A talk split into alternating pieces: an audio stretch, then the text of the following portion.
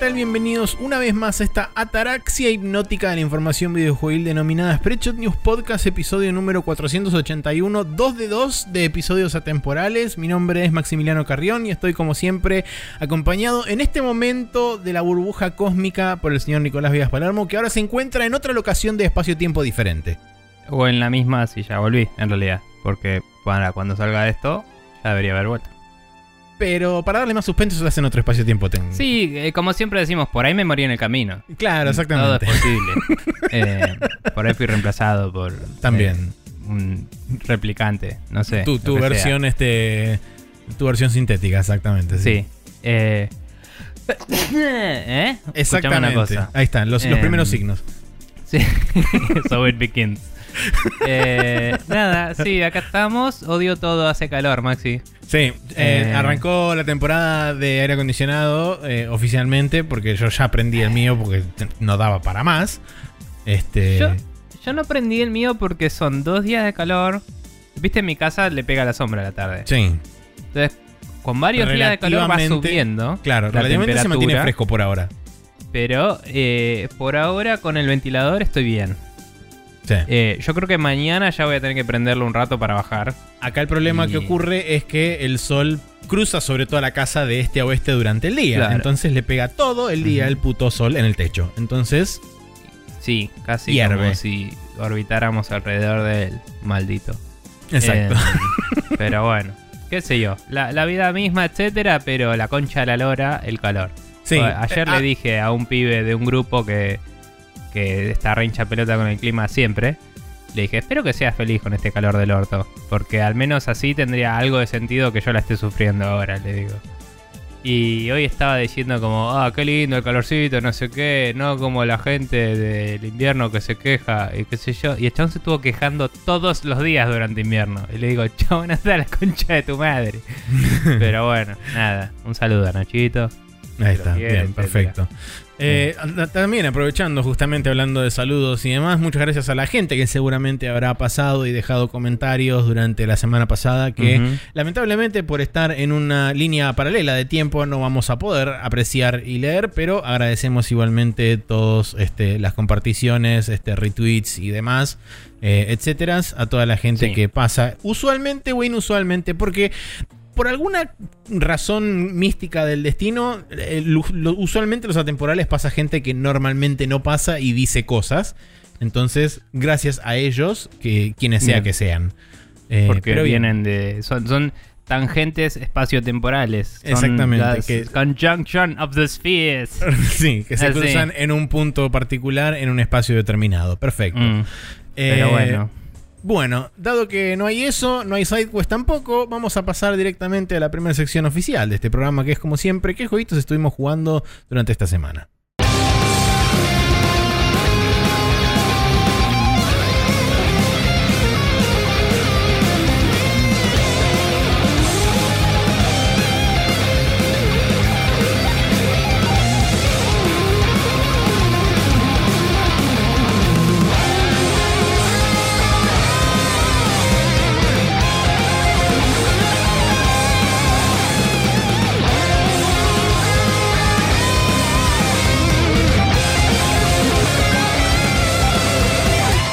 Y aquí estamos, como dije en el Now Loading, donde tenemos eh, un par de cosas para comentar. Eh, Nico, contame qué es esto de Circuit Superstars, que no tengo ni idea de qué es siquiera.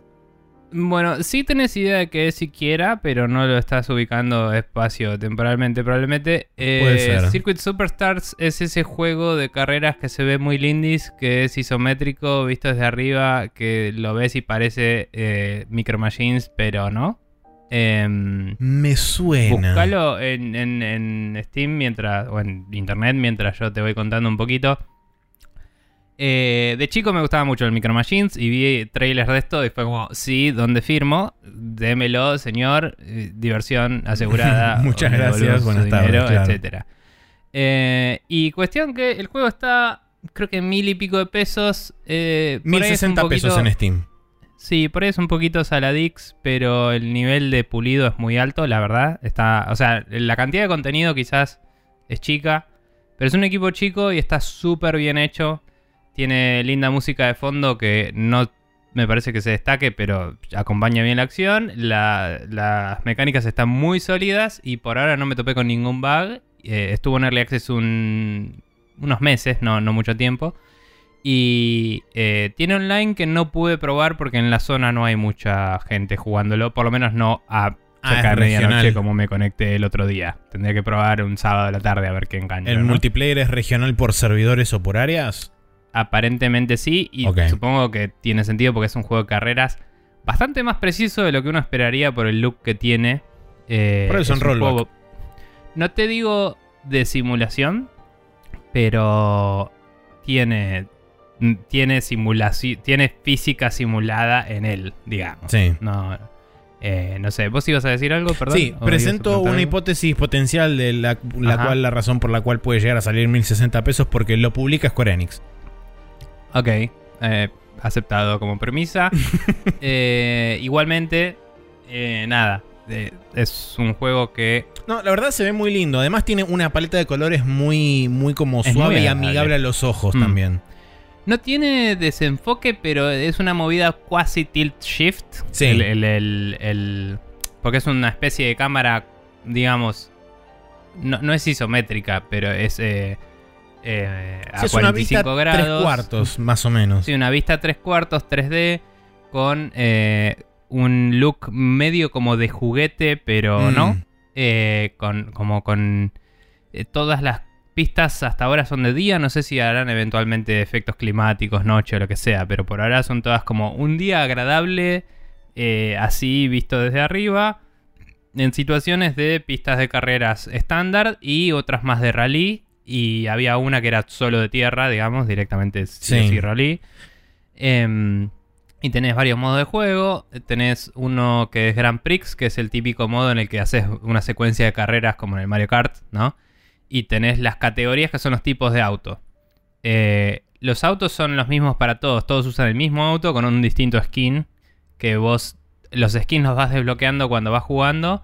Y lo único que haces es cambiar los colores de ese skin para que, no sé, el, el acento sea rojo, el color principal sea Claro. negro, lo que quieras, ¿no? Em, pero está bueno porque sabes que está balanceado, o sea, todos usan el mismo modelo de auto. Y eh, depende de vos llevarla adelante la carrera. Eh, eso contra la IA tenés varias opciones de dificultad. Eh, se nota la diferencia. Em, va más que nada por que también manejan los demás. No hay rubber banding, es bastante, como decía, la simulación está presente. Por, no es el enfoque, quizás no es un juego de simulación, pero es un juego en el cual saber cuándo acelerar y cuándo frenar es importante. No puedes ir a los bifes y así pegártela contra la pared para colear, ¿viste? Te descuentan puntos como en las carreras de verdad. Si te salís de la pista, ¿viste? Te hacen como penalizaciones. Eh, acá lo que hacen es que durante unos segundos vas más lento de penalización. Eh, entonces tenés que fijarte, mantenerte en la pista y no, no tener eh, no salirte mucho, no, no irte a la mierda.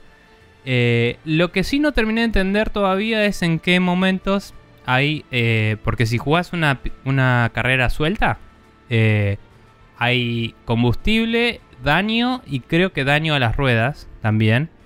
Que implican que si jugás muchas vueltas, por ejemplo, vas a tener que eventualmente pasar por boxes. ¿Me entendés? Ok. Pero si jugás el Grand Prix, nunca lo vi habilitado eso. A pesar de jugar con la opción de dificultad para ver si era algo que se habilitaba a partir de la tercera, por decir algo, ¿me entendés? O sea, jugué con la opción, nunca aparecía prendido y dije, qué raro. La verdad es que, eh, por un lado, soy medio malísimo, ¿no? Pero el- jugándolo en rookie ya se siente un desafío importante. Sobre todo depende del vehículo que elegís. Eh, por esto de la simulación que digo, hay vehículos que tienen tracción trasera, tracción delantera, tracción doble eh, o cuádruple, como le dicen. Eh, entonces, qué sé yo, lo, se siente realmente distinto con qué estás manejando. Hay una... El primer set de carreras con el primer auto, llegué sexto, me costó un huevo, también que también estaba recién empezando a aprender el juego. Eh, la segunda vez que hice un Grand Prix lo hice con otro auto que me fue mucho más ameno manejar y llegué segundo. Digamos, y llegué al podio sin problema. Bien. Eh, en el. Después dije, bueno, voy a probar este que es de tipo de pickup trucks. Y ese tiene partes medio de tierra. Y, pasar de un tipo de terreno al otro ya te altera un poco la trayectoria. Y los camiones son 4x4, eh, lo cual hace que como que tenés que frenar y acelerar en distintos momentos porque tenés un nivel de inercia y un nivel de aceleración que te conviene frenar del todo, girar y acelerar de golpe, ¿viste? En Sí. comparación a otros vehículos que por ahí te conviene aprovechar que la mitad de tu auto está ejerciendo aceleración, pero la otra mitad solo hace steering, ¿me entendés? Entonces es interesante y quizás no siendo, siendo alguien que aprendió a manejar pero que nunca ejerció y no tengo carnet y no lo hago todo el tiempo, hay cosas que no estoy terminando de entender. Para esto porque es tipo, si supiera más de autos sabría, ¿me ¿entendés? Pero con la práctica lo vas sacando, le vas sacando la vuelta a cada vehículo y me parece que está bueno porque es el típico juego que te divertís. No es easy to pick up, o sea, te puede ir mal si no le pones onda. Eh, y las pickups son jodidas, entonces no es easy to pick up.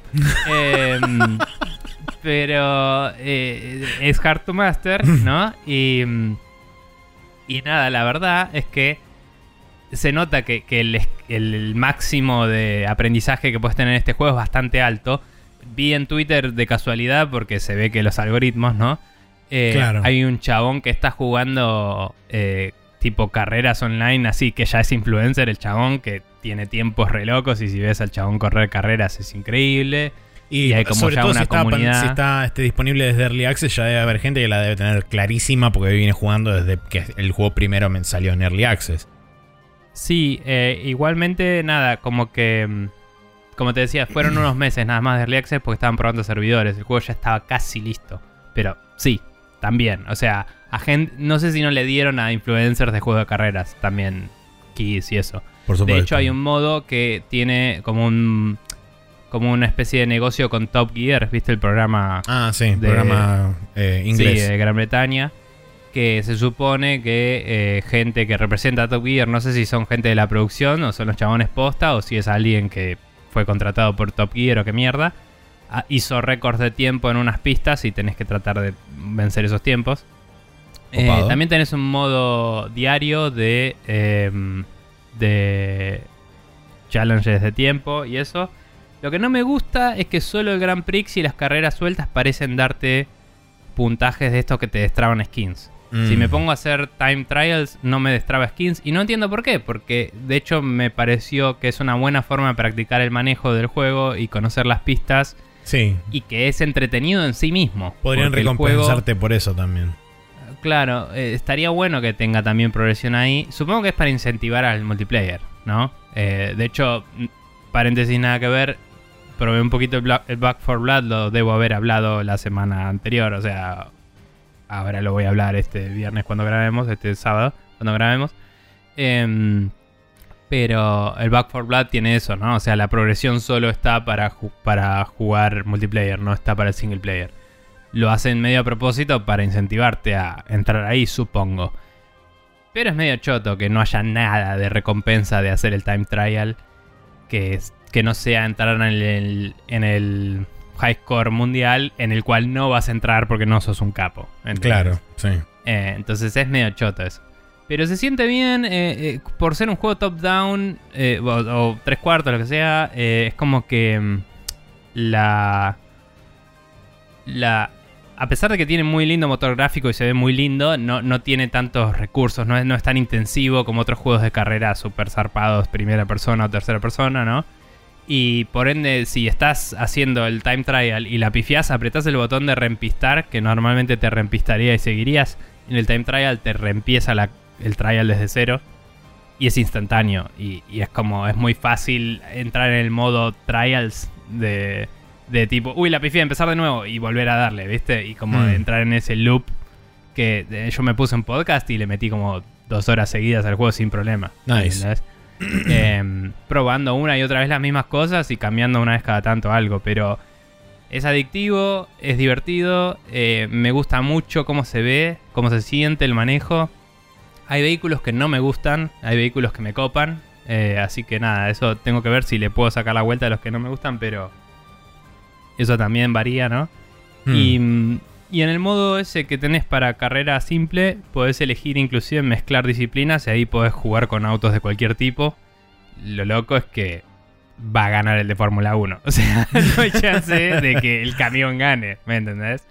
Y sí. Pero ahí jugué con el pickup porque fue lo último que tenía elegido y, y no me avivé de cambiar la mano. Y con el pickup quedé como en la mitad. Y fue, ah, mira qué loco cómo cambia cuando estás mezclando cosas. Porque también la carrera de pickups, como decía que era jodida, además hay un tema de que, mm, por lo menos con la IA, se acumulan zarpado en algunas curvas, viste, como que todas se chocan Se entre sí. un apelotonan, sí. quilombo. Tenía un nombre el, eh, que deben haberle puesto de playtestear, porque el nombre del vehículo era como eh, provocador, ¿viste? Algo así. Era Mm. como en inglés, no me acuerdo cómo estaba, pero era como un. como algo que iba al choque, ¿no? Y, y sí, vas coleando así y a cada rato se te cruza una camioneta y te choca y es un quilombo y por eso también es más difícil ese modo, me parece.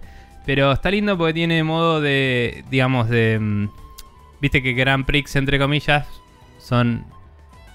a- alguien me va a bardear por esto, pero es como, tengo entendido que la Fórmula 1 y eso son de los Grand Prix, ¿no? Son como los, las carreras importantes. Sí. Entonces hay Grand Prix de los 60s y tenés los autitos tipo Fangio. Mm. Hay Grand Prix de los 80s, que son eh, los autitos más... eh, Tipo Fórmula más 1. como... No, los de los 80 son como autos eh, pisteros eh, descapotables, como los de Meteoro, vamos a decir. Ah, ok. Sí. Y después tenés Grand Prix, Grand Prix de los 90 que son Fórmula 1 de los viejos, y los Grand Prix actuales, que son las Fórmula 1 más actuales. Mm. Pero todo esto tiene un estilo gráfico para el que no lo buscó todavía. Medio chibi. No, no chibi. Medio como, como decía, de juguete. Parece Micro Machines. Sí. Y, y es hermoso. Es tipo, lo ves y dices, ¡ay, qué lindo ti- niño! y, Sí. y nada, y se ve como precioso y es muy lindo de jugar y, y es muy llevadero. Entonces Pero- es. Probablemente vos lo escuchaste por el Giant Bombcast, pero si te cabe ese tipo de juegos, creo que por ahí el Micro Machines, va, perdón, el Hot Wheels que salió nuevo hace Sí. poco, te puede llegar a interesar también. Vi gameplay del Hot Wheels. eh, se ve muy lindo. Y, y parece piola. Pero. eh, como que mezcla este concepto de autito de juguete con el arcade racing de una forma Mm. que, que me parece que lo hace competir más con, digamos, el Daytona o algo de ese estilo. Claro. no sí, el Daytona, pero bueno, como el, el- ¿Cuál fue el Cruising? No era Cruising World, eh, hubo un Cruising hace poco que salió. Ah, sí. Eh, son ese tipo de juegos que son arcade racers. Este juego es como un Micro Machines con simulación encima y por eso me copa. Es como que es un. No te digo que es una categoría aparte automáticamente, pero me parece que se destaca de ese montón. Eh, a lo que iba es que si quiero entrar en ese montón tengo que ver cuál es el punto de entrada que me interesa. El Hot Wheels se ve muy bien, pero quizás me convenía entrar en el Cruising o en algún otro juego. Ni idea. Cruising Blast. Eh, ¿Cómo? Cruising Blast. Sí, sí, sí, sí. Em, pero bueno, de cualquier forma, este juego está muy lindo. Yo creo que a vos te puede gustar. Eh, sí, basado en nada. Pero digo, me parece que está bueno y, y que podría ser de tu agrado, quizás, como juego pasatista. Eh, se siente muy bien el manejo. Y algo que me faltó decir es: los controles son muy simples. Tenés acelerar, frenar con gatillos. Un gatillo acelera, otro frena. Que obviamente eso es punto flotante, ¿no? O sea, va de 0 a 1 en escala decimal. Entonces, mientras más apretás, más frenás o más acelerás, ¿sí? Pero también tenés con el A y el X del control de Xbox, lo que sería la X y el cuadrado en PlayStation, ¿no? Eh, acelerar y frenar como botones binarios, o sea, 0 y 1 directamente. Sí. Entonces, para mí que hay algo que no estoy terminando de descubrir, pero estoy ahí, de cómo optimizar las curvas usando esos botones combinados con los gatillos, ¿me entendés? Como que hay momentos donde conviene soltar un poquito el gatillo y seguir acelerando pero menos. Y hay momentos donde te conviene soltar el gatillo, frenar un poquito y después apretar el botón de acelerar al mango que, que te ahorra el acelerar de a poco, ¿me entendés? O sea, Sí. si aprieto la A es como apretar el gatillo al pleno. Está Entonces bueno, es está como bueno que, tengas salís ese tipo de estrategias en lo que es curvas y qué sé yo. Claro, me pregunto, capaz estoy estimando de más y apretar el gatillo no, no te hace una diferencia real. Pero me pregunto si los super pro players, tipo, algún tipo de curva lo frenan y lo aceleran de una forma y otro tipo lo aceleran y lo frenan de otra, ¿me entendés? Eh, pero bueno, y en los time trials de. em, de lo de este programa que me olvidé el nombre ahora, particularmente, el programa de UK que mencioné hace un rato. Ah, Top Gear. Top Gear. eh, en esos time trials, esa pista en particular eh, era medio difícil y, mm, y me veía como teniendo que estrategizar un poquito más las curvas porque era jodido, jodido. Y me gusta que en el time trial tenés varios modos de visualización del ghost, ¿viste? Eh, vos tenés uno en el que vos haces una vuelta y la siguiente vuelta haces el ghost contra tu mejor tiempo. Sí, la clásica. Eh, otra es eh, ir contra el mejor tiempo disponible en internet. Entonces puedes ver cómo lo hace el mejor y tratar de imitar eso. Y lo que me gusta es que tenés otra que es ir contra el siguiente me- mejor a vos. Entonces, si vos hiciste un tiempo de 25 segundos, puedes Ah, ver a alguien que hizo buena. 24 y pico. Y empezás a ver dónde empiezan a ir mejorando algunas cosas. Claro. Y el juego no es que es automáticamente es fácil de saber exactamente qué input está metiendo la persona, pero tiene algunos indicios de eh, el usuario frenó un cachito y avanzó, que, que como que el escape hace como una especie de destello chiquito cuando pega un frenazo, ¿viste? Y vuelve a arrancar. Eh, entonces te da como una pauta de, ah, acá desaceleró un poquito, acá frenó, acá coleó un poco por las marcas en el piso, eh, cosas por el estilo. Entonces, también con múltiples vueltas que vas dando, vos vas viendo las marcas que vas dejando vos mismo en el piso y Claro. vas viendo tu ruta de siempre y vas pudiendo modificarla un poquito si ves tipo, ah, me conviene ir por otro lado, lo que sea. Y también el Ghost hace interacciones con el escenario, entonces puedes ver las marcas de él si se te alejó mucho un poquito. Está bueno Em, eso. Es interesante lo de bueno. ponerte el ghost inmediatamente mejor a vos, porque Sí. eso hace que puedas ir mejorando gradualmente y Sí. no que te frustres poniendo directamente al mejor de la pista del mundo. Y es como, dale, flaco, tengo 10 segundos de diferencia con el chabón ese. Se Sí. desaparece del campo de visión en tres, en tres vueltas. Sí, igual la verdad es que. mm, Nada. eh, igual es re difícil en el caso al menos del el coso de Top Gear, porque esa pista es particularmente jodida. Sí, no unas curvas complicadas. Pero los otros time trials que son en las pistas normales, eh, me parece que son bastante asibles todos. Eh, depende al final del vehículo que te toca también. Porque son trials diarios y te dicen en esta pista con tal vehículo. Y, y te mandás, digamos. Eh, y nada, me, me está gustando mucho. Me parece que está re bueno, como decía, para una experiencia pasatista. Y que puede gustar. El precio es un poquito caro para la cantidad de pistas y vehículos que tiene. Pero el nivel de producción y el pulido está, está con el precio, me Sí, parece. la verdad que por lo menos de, de lo que se ve visualmente desde el tráiler y desde las imágenes se ve realmente muy bien. De nuevo, la música, eh, no me puse a escucharla especi- especialmente también porque medio estaba escuchando podcast mientras jugaba. Pero acompaña muy bien la acción el tiempo que jugué sin podcast. Y es un poco medio como eh, synthwave y movida de ir en autitos con el sol de fondo, ¿no? Ok. Eh, y es como nice. Em, así que nada, lo banco mucho. Me está gustando y eh, por ahora no tiene ninguna microtransacción ni mierda. Y con suerte irán agregando contenido en el futuro. Ahora creo que hay, por lo que conté, 12 pistas eh, principales. Eh, vehículos creo que hay entre 12 y 15 también. Y, mm, y modos de juego está el Grand Prix, eh, la carrera suelta que te deja cambiarle las reglas un poquito. Sí. Eh, el multiplayer, que tengo entendido que son Grand Prixes, pero no lo sé porque no pude jugar. Eh, los Time Trials y el Time Trials de el Top Gear que está Gear. por separado. Eh, y después, nada, como te decía, customizar el personajito y el auto es un tema de colores y skins que vas desbloqueando. Em, pero nada, muy bueno. Bien. Bueno, yo, dado que asumo que idealmente para la semana última que grabamos nuestra línea temporal normal habré terminado los Judgment, eh, dije, bueno, ok, voy a arrancar otra cosa que puedo continuar cuando retomemos la línea temporal normal y eh, decidí hacer algo con la pelea y me eh, puse a jugar el Halo Prelude Reach. the Fight. Claro, exactamente. Prelude the Fight o algo por el estilo. Eh, pero bueno, Tiene, tiene un par de cosas muy interesantes. Primero voy a mencionar algo que está medio como por fuera del juego, que asumo que debería ser una opción dentro del juego mismo en el Halo Reach original, que es el hecho de que podés cambiar el... Vamos a decirle la figura del personaje. Eh, puedes elegir un espartano que ellos lo definen como heavy armor o como light armor en realidad medio como que estás eligiendo el género ahí, pues estás eligiendo entre un chabón que parece un chabón y un chabón que parece una minita con una armadura de Spartan. Em, pero lo notable es que la opción de, digamos, fisionomía está separada de la opción de voz. Entonces, ¿qué sucede? Yo al principio le había cambiado la fisonomía de chabón a minita y me mandé a jugar. Claro, cuando arrancó, este, todo el mundo lo trataba de he.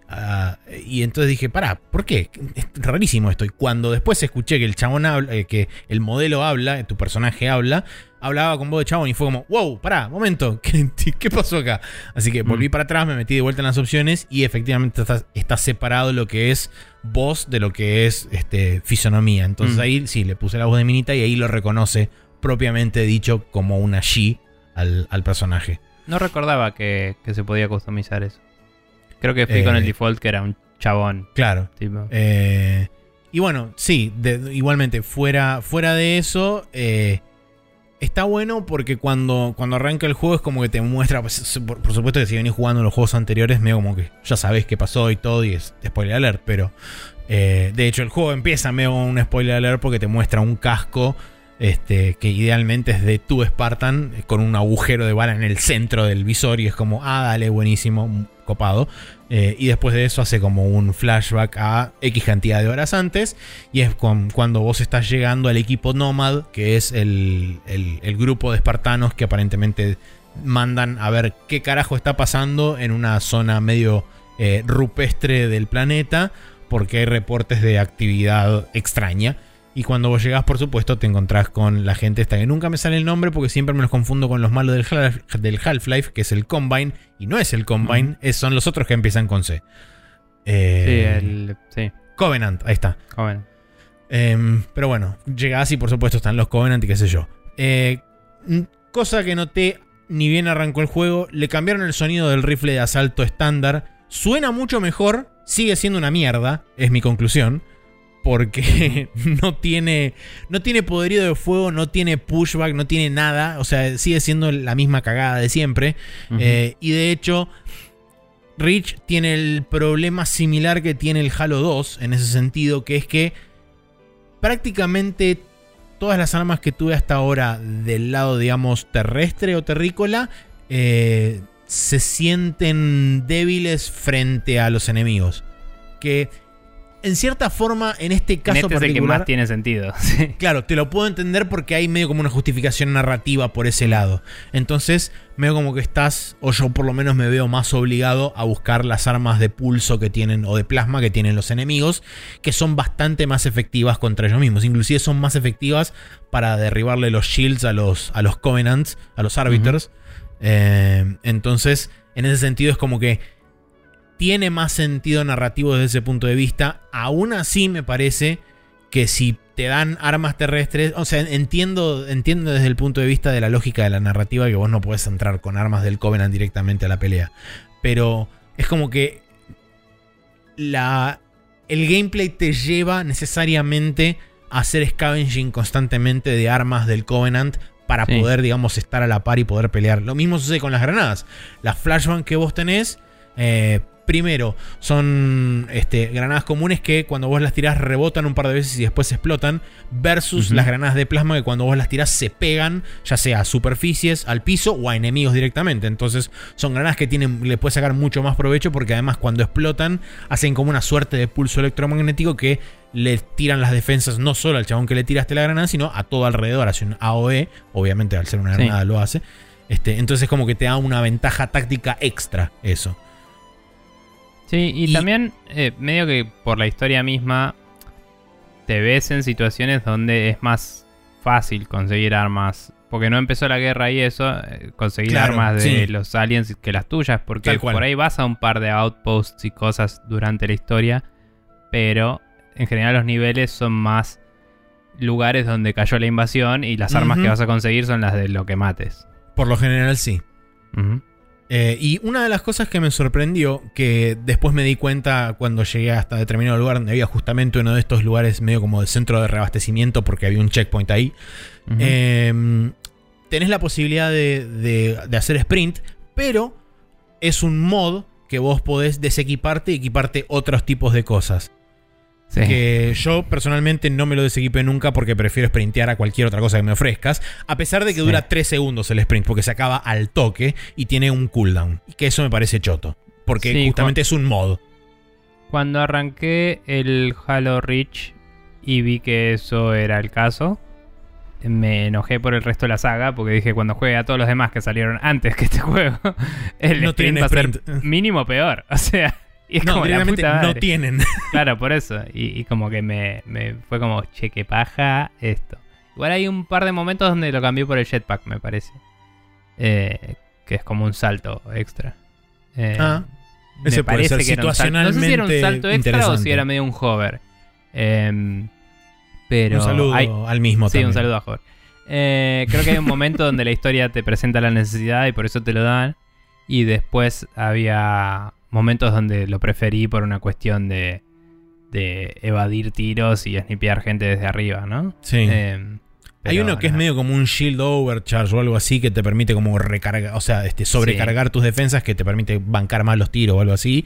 Al- que- A lo que voy es que yo hubiera querido tener sprint todo el juego, pero me vi en necesidad de cambiarlo. Eh, tenerlo en cuenta, trata de no agarrarte cabeza dura a eso para siempre, porque quizás haya partes que no puedas pasar sin considerar otra opción. Sí. Eh, Eh, y me, me dio la, me dio la impresión de que me, me va a facilitar la vida en un par de lugares algún otro mod porque eh, veo como que la IA, por lo menos de los enemigos, la veo muy similar a como, como es la IA del, del Halo 2, que sobre todo lo que son los árbiters y todo ese tipo de cosas, es como que evaden mucho y son eh, chabones, digamos, que están haciendo strafing casi constantemente, tipo, salen de, de cubierto, disparan dos o tres tiros y cuando vos les apuntás, medio que empiezan a strafear y qué sé yo, entonces, y además tienen medio como tácticas de horda donde se te vienen varios enemigos al frente, sobre todo lo que son los árbiters y todo ese tipo de cosas que tienen como la, la cuchilla de luz.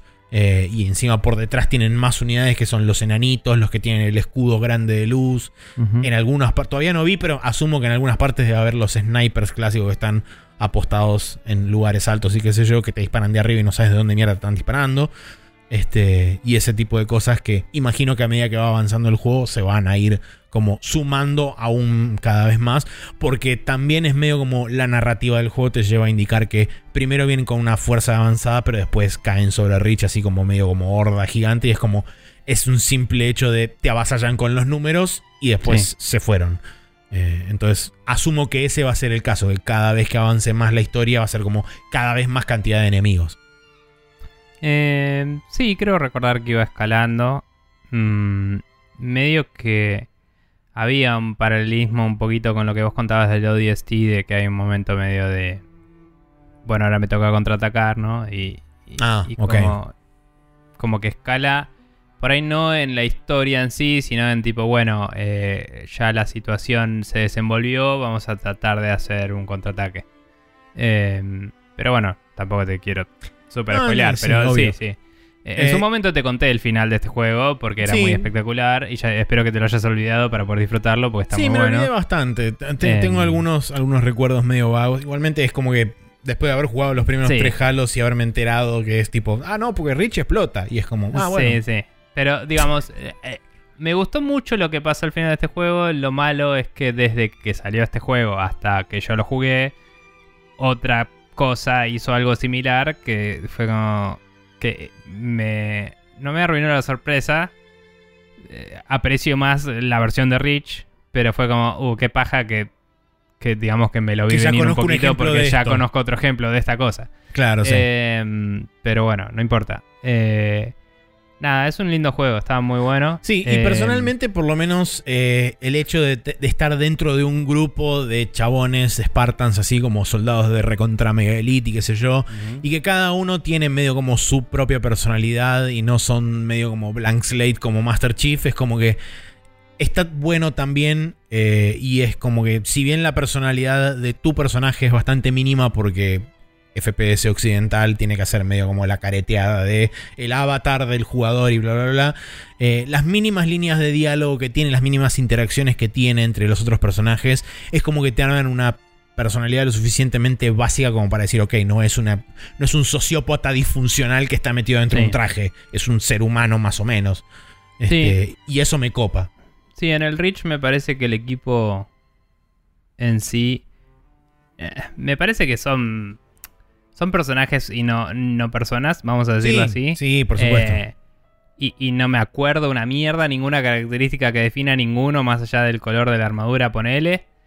Pero eh, en su momento jugando el juego, me parecía que el banter entre los personajes y cómo se llevaban y, cómo se hablaban y todo era bastante llevadero y creíble y me hacía acordar al Republic Commando que era el mejor ejemplo que tenía hasta el momento de mm. un juego que hiciera eso. ¿Vos lo habías jugado el Republic Commando puede ser o lo mm. tenés presente nomás? No, lo tengo presente porque justamente en el podcast este de, Dev Game Club los dos chabones mm. hablaron bastante largo y tendido porque además los dos lo hicieron desarrollaron el juego. sí. sí. sí. Em, pero bueno, nada, el Republic Commando hacía algo así. Me parece que este juego supo hacerlo bien también. No, no jugando tanto con lo de las órdenes y eso como hacía el Republic Commando, que es más un set piece armado como hace el Call of Duty, ¿no? Es como hay momentos donde te caen enemigos y tus compañeros te ayudan a pelear a los enemigos.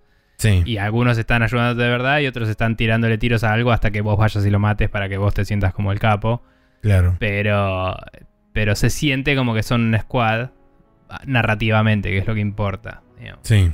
y eh, debo decir que desde el lado de, lo que es la evolución del diseño, yendo, habiendo ido cronológicamente desde el Halo 1 hasta acá, la verdad que se nota muchísimo el camino y se nota la iteración de diferentes cosas, como por ejemplo lo que es más que nada diseño de, UI, indicación de objetivos y todo ese tipo de cosas, tiene una evolución, la verdad que bastante, o, sea, digamos, el arco de diseño se nota bien claro de cómo ellos fueron encontrando diferentes medidas para intentar enfocarte la atención en diferentes, eh, en los diferentes puntos que vos necesitas tener la atención en, en ese momento, de forma lo menos invasiva posible, pero sin llegar al punto de la frustración de como pasaba, me pasaba mucho en el Halo 1, decía, tenés que ir para allá. ¿Allá mm. dónde? Allá. Y es como, no sé dónde es allá, decime, dame algo. Claro, y es como, no sé dónde ir. Eh, en este mm. y en los subsiguientes, sobre todo a partir de Halo 3, es como que encontraron medio la fórmula para hacerlo. Y después mm. hicieron pequeños ajustes con ODST. Y ahora me da la impresión de que Reach es medio como la versión definitiva de esa primera instancia del Halo 3, donde lograron medio como, ok, va por acá. Bueno, y también es como los objetivos son narrativos, ¿no? Mientras que en el 1 por ahí los objetivos eran más vestigios de una época de gaming que las cosas eran más estructuradas por niveles. Em, y, como que tu objetivo era terminar el nivel y ese objetivo era medio como, bueno, diseñamos una pelea acá que es así y la historia dice esto, pero es medio casualidad, ¿viste? Sí. Em, cosas por el estilo. Aunque lo hayan hecho con una historia en mente, digo, había set pieces y cosas que las hacían porque era cool en esa época y bueno, se notaban esas cosas a veces.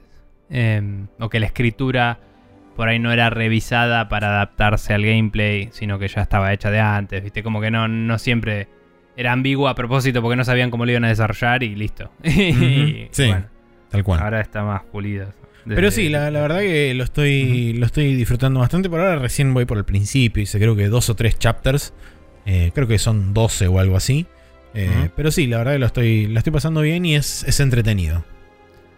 Bien, eh, una cosa interesante es que ya que decidiste jugar el Reach en este momento, es más topical de lo que pensás, porque Ahora vamos a tener que ir a buscarlo y, armarlo acá, porque ya sabemos en qué fecha va a salir este podcast y no tenemos el calendario armado. Pero sale el Master Chief, eh, sale el, Halo Infinite esta semana, de este capítulo. No, sale en diciembre, 8 de diciembre. ¿Salía en octubre? No, sale en diciembre. ¿Lo pasaron de nuevo? ¿O me lo perdí la última vez que lo pasaron y ya me Te perdiste probablemente la última vez que lo pasaron. Pero bueno, iba a salir el 15. La fecha, la fecha de salida final es 8 o 9 de diciembre. Bueno, capaz que sale alguna otra beta o algo así. Ah, eso puede ser que haya una nueva beta en noviembre para el multiplayer. Eh, perdón, octubre no, noviembre 15 dice acá. Y acá dice diciembre 8. Decíanse, en la misma página de Google dice las dos cosas. bueno, no importa. Eh, yo traté de relacionar cosas. No pude. Está Se lo dejamos a Café Lo- Fandango. Lo importante es este, random. claro. Lo, lo Sí, importante igual busquemos es- el calendario porque sabemos qué semana sale este capítulo esta vez. Eh, Eh, sí, es verdad. Igualmente, eh, bueno, sí, no importa. Ahora, hacemos para la siguiente sección y listo. reviso, reviso el calendario. Pero sí, pasamos a la siguiente sección y eh, antes de hablar de todo eso, hablamos del calendario.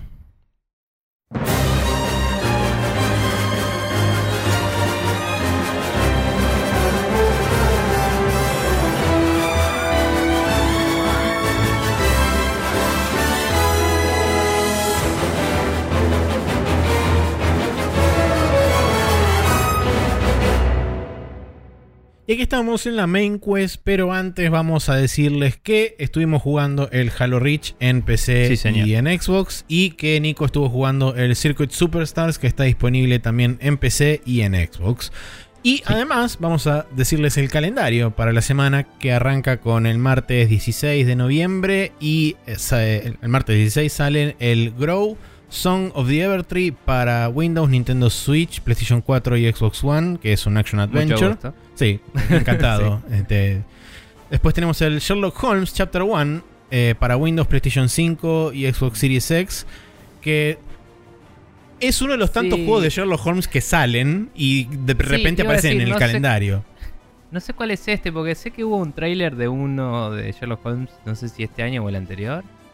Y era como Me suena. un approach un poco distinto. Creo que vos jugabas con Watson y lo ayudabas. Entonces no me suena, así. porque yo había no me, escuchado de no me otro. acuerdo. no me acuerdo, pero es esas cosas que, que la gente se acuerda de, che, esto es, eh, ¿cómo es que se llama? Eh, algo domain, public domain, y puedo Sí. hacer lo que quiera. Y Claro, como, bueno, a mí me pasa lo mismo tanto con Sherlock Holmes como con los juegos de Lovecraft. Cuando empiezan con los Call of Claro. Cthulhu que salen 72 por año y de repente decís, no, para, ¿cuál era el que, el que anunciaron? Y eh, Sí. se me mezclan todos juntos. Me Pero bueno. sorprende que no tenemos más proto Castlevania todo el tiempo. sí, es verdad. Es muy cierto eso. Eh. Bueno, después tenemos el Surviving the Aftermath para Nintendo Switch, que es un Action Adventures, y el de The Waylanders para Windows, que es un juego de rol. Todo eso el martes 16. Miércoles 17, ok. el Clang 2, que es un juego de ritmo que sale para Switch, Play 4, Play 5 y Xbox. Y aparentemente había un uno. Claro, sí, exactamente. Sí. Mucho gusto de nuevo. Eh. El jueves 18 tenemos el Microsoft Flight Simulator Game of the Year Edition para Windows y Xbox Series, que esta es la actualización que viene con varias cosas, entre las cuales está también... con los Jets, ¿no? eh, viene con con los Jets y viene también con la posibilidad de comprar el paquete de carreras este, aéreas con este, el coso de ¿No licencia. parte No, un update es- gratis eso? Esa parte, eso. Creo que son 20 dólares el pack completo. Este, porque viene creo con Ok, yo- 6 yo pensé que aviones, viene con un, uno o dos circuitos, este, y etcétera.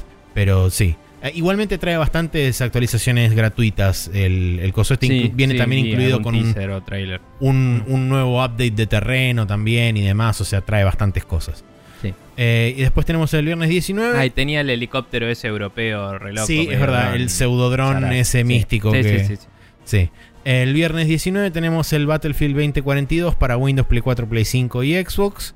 Y el. Pokémon Brilliant Diamond and Shining Pearl para Nintendo Switch, que es la remake de los Diamond y, eh, Pearl. y Pearl. Ahí está. Para claramente. sorpresa de nadie. Sí, claro, sí. Eh, y después tenemos el domingo 21, el Re-Legend o RE 2 puntos Legend para Windows, Play 4, Nintendo Switch y Xbox One, que es un juego de rol. Que ahí está.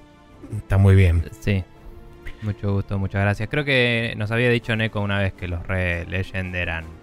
Que los RE eran una franquicia. Eran Re Legend. Que venía de un anime o algo así. ¿Puede ser? No tengo Ya nos va a corregir de nuevo. Claro. Pero era una franquicia que no conocíamos cuando salió el RE0, ¿te acordás? Que no sabíamos qué era. ¿Me suena? Creo que era cero, sí. Que, que Puede era ser. como esto no es Resident Evil 0, ¿qué es? Era- Esa era la pregunta y, y Neko nos dijo. Y ya nos olvidamos. Exacto. Bueno, pasará de vuelta y nos dirá de nuevo, ustedes son pelotudos o se hacen, ambas. Este, Claro. así que, en fin, bueno, así damos por concluido el calendario. Entonces, ahora sí nos vamos a ir a la main quest donde vamos a charlar sobre un par de preguntas que nos mandaron. Primero tenemos a Ujú. Thermohead que nos dice: Hola maestros podcasteriles, salgo de las oscuras sombras para preguntarles que me comenten algo para los atemporales. Nico mencionó que se compró la Mr. FPGA o FPGA, creo que se llamaba así. La cuestión es que me interesó el concepto y fui a googlearla, pero no entendí una goma de lo que es, asumo que es como una Raspberry. Eh, sepan entender, soy contador. Eh, me gustaría que me cuenten un poquito más de este producto. Por ejemplo, ¿lo puedo comprar y ya anda? ¿Viene con juegos, eh, ¿viene con juegos o los cargo aparte? Vi que es como una plaqueta, pero no entiendo si va en la computadora o no. ¿Hay que instalarle algo? ¿Es muy cara? ¿Acá se consigue? Para alguien que no puede configurar su propio Wi-Fi sin dejar el edificio sin desconexión. ¿Es recomendable? La verdad que estoy con ganas de comprarme algo para emular jueguitos viejos de la manera más fiel posible, pero no entendí del todo el concepto de esta Mr. FPGA. ¿Qué diferencias tendría con una Raspberry que puedo comprar en Mercado Libre que ya venga con un emulador adentro? ¿Vale la pena? Bueno, nada, era eso. Quería que ahondaran en el tema del aparatito ese y la emulación en general. Saludos. Bien, eh, está bueno porque vamos, eh, los FPGA los hemos mencionado al pasar Sí. en noticias de, de esta empresa, ¿cómo se llama? Eh, Analog y cosas por el estilo, pero no hemos ahondado mucho. Eh, el tema es así, el Mister eh, es una plaquetita y ahora vamos a contar un poco más sobre cómo es el proyecto y eso, pero el, el core, el, el microchip que usa de base, ¿no? La- el CPU que usa para funcionar es un FPGA. Eh, es un FPGA que creo que era de Samsung, no me acuerdo, tiene un nombre que es tipo A10 o algo así, el modelo. No me acuerdo, eso se puede googlear. Pero básicamente el, un FPGA es un chip que se, que se denomina Field Programmable Gate Array y es básicamente un... eh, vamos a ir un par de pasos más atrás. Un procesador funciona eh, usando lo que se denominan compuertas lógicas. ¿sí? Eh, son operaciones eh, booleanas, se le dice. De verdadero o booleana, falso. de las que uno ve, claro, de las que uno ve en secundaria o en la facultad cuando ve lógica booleana. Y es si el tipo I, el tipo O y el tipo no, etcétera. O sea, AND, OR, XOR, NOR, etcétera. Eh, son todas operaciones que yo le digo, bueno, si te doy dos opciones verdaderas, resulta en una opción verdadera. O si te doy una verdadera y una falsa, resulta en una falsa o en una verdadera. O todas cosas así. Entonces eso determina cómo la computadora opera cuando yo le doy una instrucción. ¿Sí? Esto es muy abstracto y es muy... eh, estamos hablando de lo que se denomina bajo nivel. Es lo que pasa en el hardware y después arriba hay un montón de capas de abstracción que llegan hasta el programador que, que escribe texto que se convierte en esas instrucciones. Y eso eventualmente ejecuta en un programa que vos puedes usar. Un videojuego lo que sea, ¿no? Ahora, los FPGA lo que tienen es que en vez de tener una compuerta AND, por decir algo, tienen una compuerta vacía a la cual vos les podés decir esto es un AND, o es un OR, o es un XOR, o es lo que quieras. Entonces, eso en, en todo el microchip, todas las cosas están como, eh, como si fuera eh, virgen, entre comillas, y vos le escribís en datos encima. Está en blanco. Y vos le escribís encima y le decís, eh, los primeros cinco son ahora un AND, los otros cinco son un NOT y así vas como configurando distintos sectores del procesador para que funcionen de formas específicas y eso se convierte por hardware en, ot- en otro microchip O sea, distinto. la lógica- un microchip distinto. La lógica del procesador pasa a ser una copia exacta en hardware de cómo funcionaría, por ejemplo, el CPU de un Super Nintendo o de un Sega Genesis. Claro, claro. Obviamente, eh, no va a ser exacto en el sentido de la distancia entre un el- ele- electrodo y el otro, eh, un electrodo, un, eh, Un, eh, conector y el otro, sí, un transistor. una terminal, sí, y la otra de, de un- del microchip puede variar. La distancia entre el caché y el microprocesador puede ser distinta. Hay cosas que varían, pero esto está emulando por hardware el chip, ¿sí? No un videojuego o un sistema operativo. Entonces, el proyecto de Mister lo que hace es emular la consola. Y después vos adentro le pones el ROM y lo, lo ejecutás. Y es como si lo estuvieras ejecutando adentro de la consola directamente. Em, no sé si esa fue una forma súper eficiente y copada de explicar el, proyecto, lo que es. Pero básicamente en todos los demás casos estás corriendo sobre un procesador eh, cualquiera. En general, uno como el de Raspberry es un procesador ARM, que son el tipo de instrucciones que maneja Android y iOS hoy en día. ¿sí? Eh, o las nuevas Mac de Apple también son ARM, que es la arquitectura eh, de- del procesador. O en el caso de la PC y algunas otras computadoras eh, portátiles o, inclusive en algunos chips, es x86, que es un estándar viejísimo de, de sistemas que viene del 8086, que es un procesador viejo. Entonces, esas son, eh, son microchips y computadoras que están preparadas para recibir ciertos tipos de instrucciones que no necesariamente son compatibles con un- las, las consolas que tenemos hoy en día o las que tuvimos en el momento. Entonces lo que hacen los emuladores es tener una capa de software, un programa, que convierte un set de instrucciones en otro. Eh, vos le decís instrucciones que irían para una Super Nintendo y se transforman en instrucciones que van a Windows para ir al procesador. digamos. Exactamente. Entonces, en el Mister, vos le das instrucciones para un Super Nintendo y van directamente al procesador. Que el procesador está configurado para funcionar como una Super Nintendo. Y el Entonces procesador las entiende ejecuta. esas instrucciones. Claro. Dicho eso, es como que el- solo el núcleo es exactamente igual. El resto tiene que simular cosas porque obviamente que la cantidad de memoria RAM que tiene es distinta. Donde está físicamente es otra cosa. Entonces tiene como ciertas partes que eh, son las interacciones con otras partes de- del hardware. Están simuladas. ¿no? Pero digamos O que a efectos prácticos es prácticamente como si estuvieras corriendo uno a uno una Super Nintendo, una Sí, Genesis el o lo que sea. CPU, el CPU y en muchas instancias el- lo que sería el GPU, que en ese momento se llamaba PPU porque era Pixel Processing Unit, están simulados adentro de el, eh, del FPGA. Eh, y en algunos casos creo que el chip de sonido también. En otros casos no sé si no lo hace, tiene un chip secundario que es una ARM ahí. Y me parece que ahí lo emula más por software eso. Pero esto da mucha más fidelidad en el sentido de que si yo juego un juego que causaba slowdowns en un Super Nintendo, va a causar slowdowns acá. Y eso es porque eh, también tiene un reloj de frecuencia ajustable que corre la misma frecuencia que el Super Nintendo. Eh, probablemente corra un poquito más rápido para compensar la emulación, digamos. Sí. Pero está como timeado para que el funcione a la misma frecuencia que un Super Nintendo eh, efectivamente y se busca eh, la mayor fidelidad posible. Esto también, el proyecto de Mister es súper configurable y open source, entonces le puedes poner más RAM, poner más storage, hacer distintas cosas.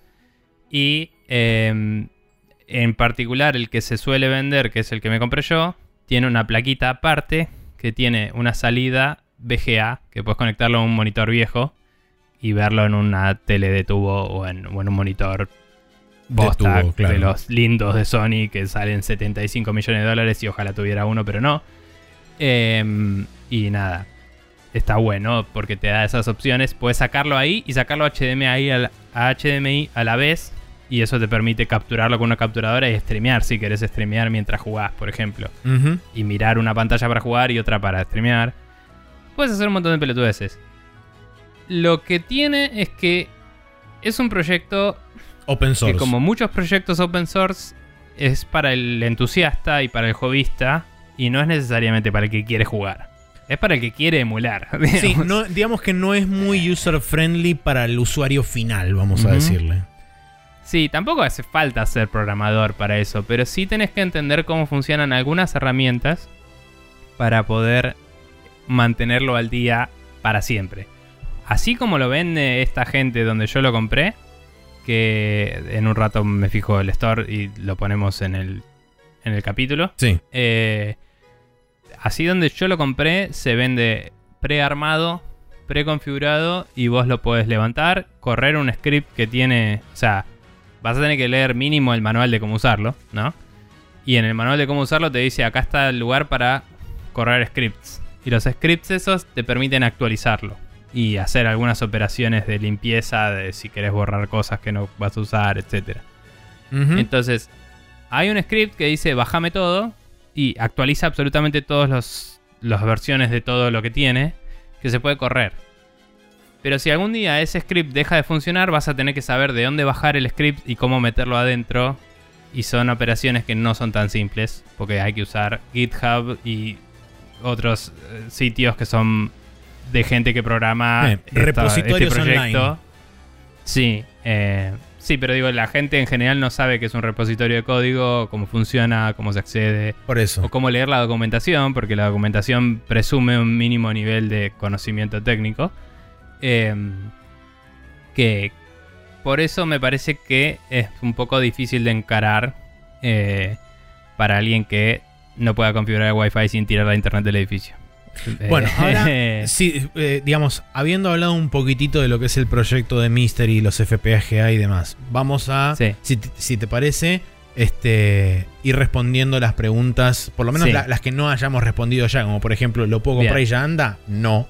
Bueno, este de acá lo puedes comprar y anda relativamente fácil, pero como decía, no lo vas a poder mantener para siempre.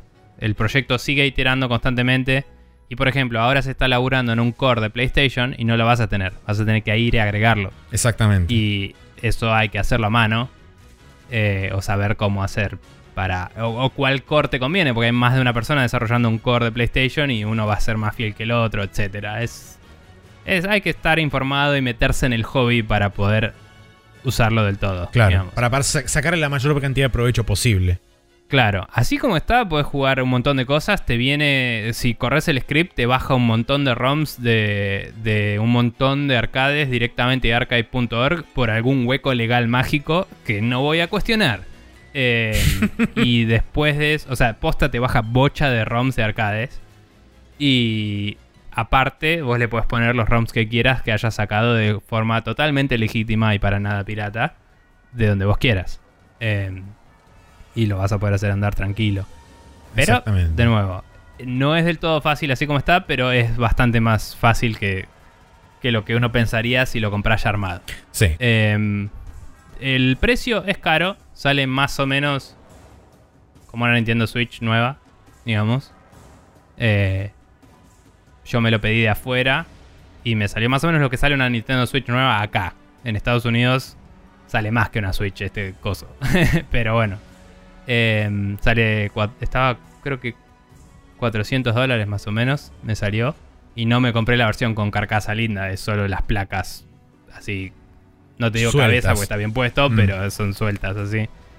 Eh, pero le compré más RAM y todo porque quería que anden bien la versión de Super Nintendo. Necesita que tengas más RAM, el, core de Super Nintendo. Y también para asegurar la compatibilidad con la versión de PlayStation cuando esté el core. Eh, y un par de cosas. Eh, ¿Qué otra pregunta teníamos? Eh, acá no se consigue, como dijo Nico, la compró en Estados No. Unidos. Lo pedí por internet, llegó sin problema. Lo mandaban por. por UPS, que nunca tuve problemas con UPS.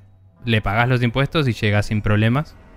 Por eso lo pedí. Si hubiera sido DHL, no lo pedía porque odio DHL con toda mi alma, porque nos cagó varias veces. Sí. Digo nos porque una vez pedimos algo con Maxi y nos cobraron cualquier cosa. Y fue cualquiera. Pero bueno. eh, llegó también. Pero si van a pedir algo de afuera, en general UPS anda. DHL no lo recomiendo ni a palos. Sí. Em, Y con respecto a la pregunta que haces vos este, para, para tener, digamos, facilidad a la hora de, de enchufar y, digamos, salir jugando, me parece que la recomendación más fácil que te podemos dar es que sí, eh, te compres una Raspberry Pi que ya venga precargada con un montón de cosas, que sabes que la enchufas a la tele y podés empezar a jugar.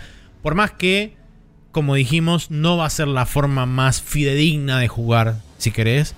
pero va a ser la forma más eh, user-friendly de poder jugar rápido. Sí, yo igual voy a decir un par de cosas. Por un lado, eh, sobre Raspberry hay un montón de proyectos que ya vienen armados.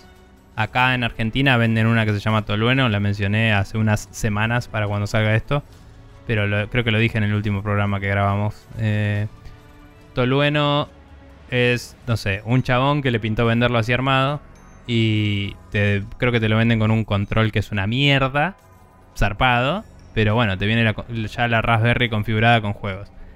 No es necesariamente la forma más fiel de emular, por eso quería aclarar, porque dijo que estaba él interesado en emular fielmente. Eh, no me acuerdo cómo lo fraseó, pero dijo algo de Dice, eso. sí, este. eh, quiero comprarme algo para emular jueguitos viejos de la forma más fiel posible, pero no entendía del todo el concepto. La forma más fiel posible es a través de FPGAs. Eso hoy en día es así. Ujú. Eh, la verdad es que están los proyectos de la empresa Analog que son más difíciles de conseguir Sí. y cada uno te lo venden preparado para una o dos consolas y, y si le metes mano puedes emular otras, pero está pensado para... Una es para Super Nintendo, otra es para Nintendo, otra es para Sega. Genesis una te en sale- particular. Sí, Genesis. Y cada una te sale bastante plata. Eh, más o menos lo que sale la Mister. O sea, cada una está 300, 400 dólares. Y están agotadas en general. Pero son hermosas y son cosas que me encantaría tener porque son preciosas. Eh, y las enchufás directo a la tele y salís andando en HDMI y está buenísimo. Y esos son proyectos mantenidos por la empresa, entonces no tenés que hacer nada, o sea, se actualizan solos, anda todo más fácil. Pero salen su plata. Eh, Sí. Nada, siendo contador, capaz que eh, tiene las capacidades de eh, maniobrar esa plata y, y conseguirlo. Por eso se lo aclaro. Si querés la mejor fidelidad, FPGA es la forma de conseguirlo. O la otra forma es emular en tu PC. La PC es súper, súper poderosa y puede emular por fuerza bruta. Ujú. Básicamente. Entonces, eh, sí o sí, tarde o temprano, si querés sacarle la mayor fidelidad posible, tenés que meterte en el hobby, entre comillas, y averiguar un poco qué es lo que te conviene, cómo setearlo, etc. Pero en la PC hay muchos más tutoriales online de cómo hacer todo a prueba de boludos, digamos, porque hay muchos más emuladores que son user friendly. Eh, tenés RetroArch, que es un agregador de emuladores. Y tenés gente que te dice, bajate este core en particular para emular y está muy bueno. Y se configura así, qué sé yo. Y nada, yo me acuerdo que cuando quise emular PlayStation 1, eh, había un video que había hecho Fede Eli, que lo recomendé un par de veces en el programa, que te decía cómo setearle todo el, emulador exacto, cómo, cómo era configurarlo.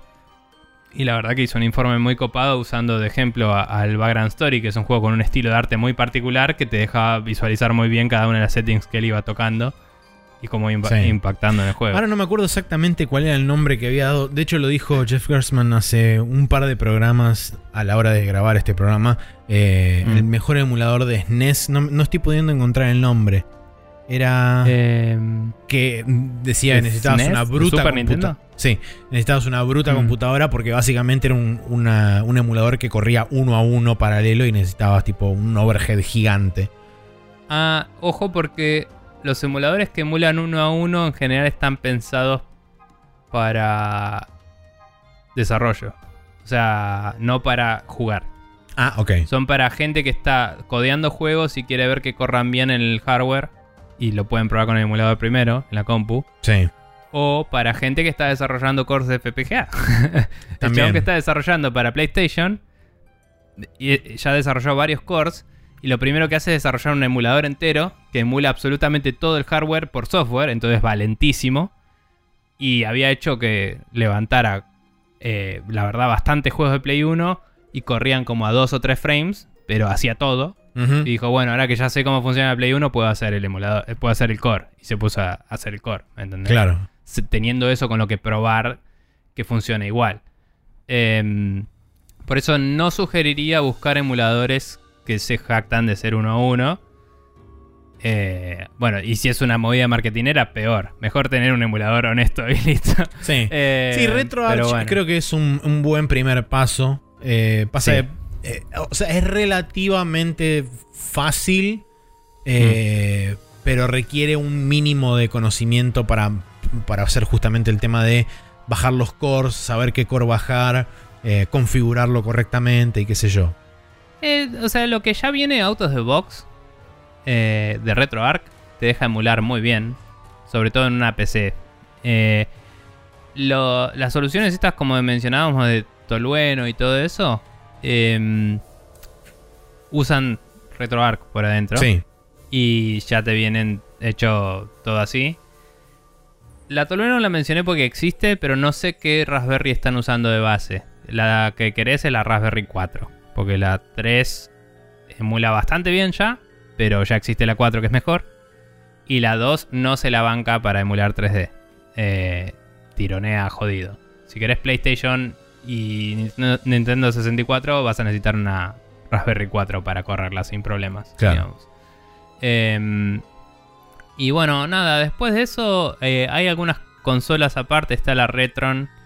eh, creo que la última es la Retron 5. Eh, pero ese nombre está dando vueltas hace tanto tiempo que quizás ya haya una Retron 6 y no lo sé. Eh, esa deja de enchufar cartuchos y tengo entendido que es relativamente buena. No busca super fidelidad, busca comodidad y facilidad de uso. Em, y después tenés las que. Las eh, Ambernick, que creo que eran Ambernick, ¿no? Las que, que es la que compró Seba. Que son. No recuerdo porque él la llama constantemente la consolita y nunca Sí. dice el nombre. Ya te digo, pero creo que sí. Sí, Ambernick RG 351 M, creo que es la que tiene Seba, que es la de metal.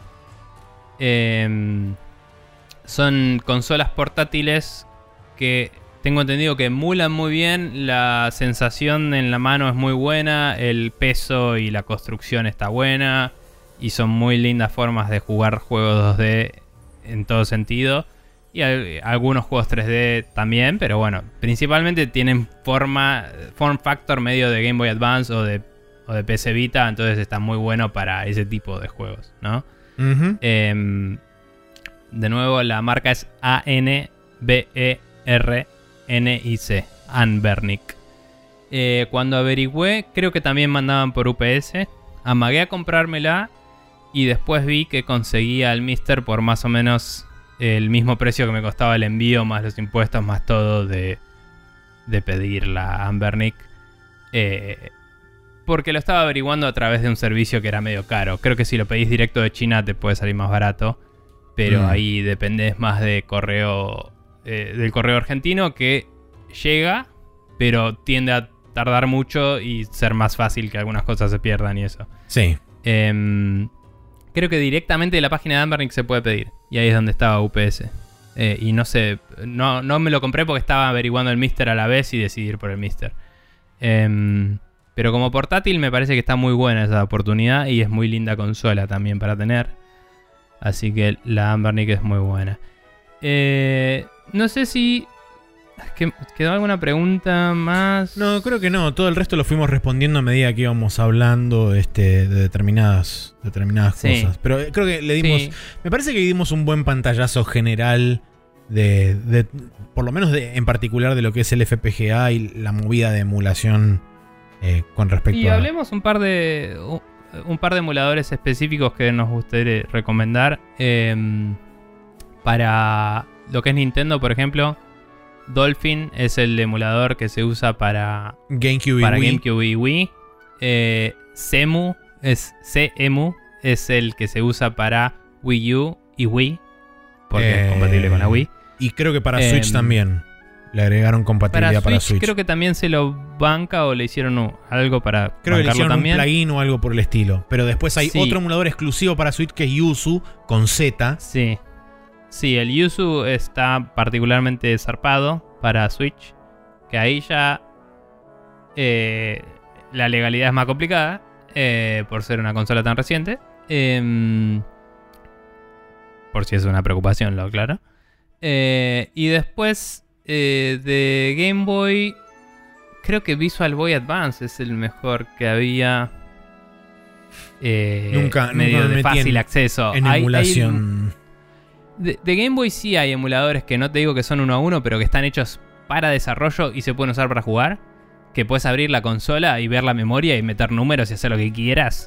Eh, pero zarpado, de Game Boy y de, y de, mm, Game Boy y Color. de NES. Ah. Y de NES había uno que estaba muy bueno. ¿Te acordás que pasé un video una vez que era de un chabón de Double Fine? Que abría el Zelda y lo hackeaba. Ah, sí. Sí, sí, sí. El chabón lo hackeaba con un emulador, vio cómo hacer y lo grabó en un. O sea, después grabó ese ROM eh, y, y lo metió en un cartucho y, y hizo el cartucho con lo que él tocó en la memoria del juego. Eh, nada, cosas lindas. Pero hay, hay lindas cosas que eh, si a alguien le interesa, después lo puedo buscar un poco más también para ponerlo en el capítulo. Eh, me anoto ahora buscarlo y lo, lo ponemos ahí. Eh, ¿A vos se te ocurre algún emulador más que destacar? Porque yo la verdad que PlayStation y eso los emulé a, a partir de los cores que tengo en RetroArch. El de PlayStation no me lo acuerdo el nombre, es el que decía Fede Eli en ese video que Sí, recomendé. yo también tengo el mismo core en PlayStation. Sí puedo decir, por ejemplo, por fuera, para emular PSP, el mejor emulador por afano es el PPSSPP. Sí. Este, que es Em. un flor de emulador, tiene mil opciones de configuración que si querés puedes absolutamente no tocar nada y anda perfecto. La interfaz es súper fácil de utilizar, reconoce eh, varios controles, inclusive DualShock. Si, si querés este, enchufar Mm. el DualShock a la PC, te lo reconoce como, como input. ¿El 3 lo reconoce? Eh, no, reconoce el 4. Nunca Mm. probé con el 3.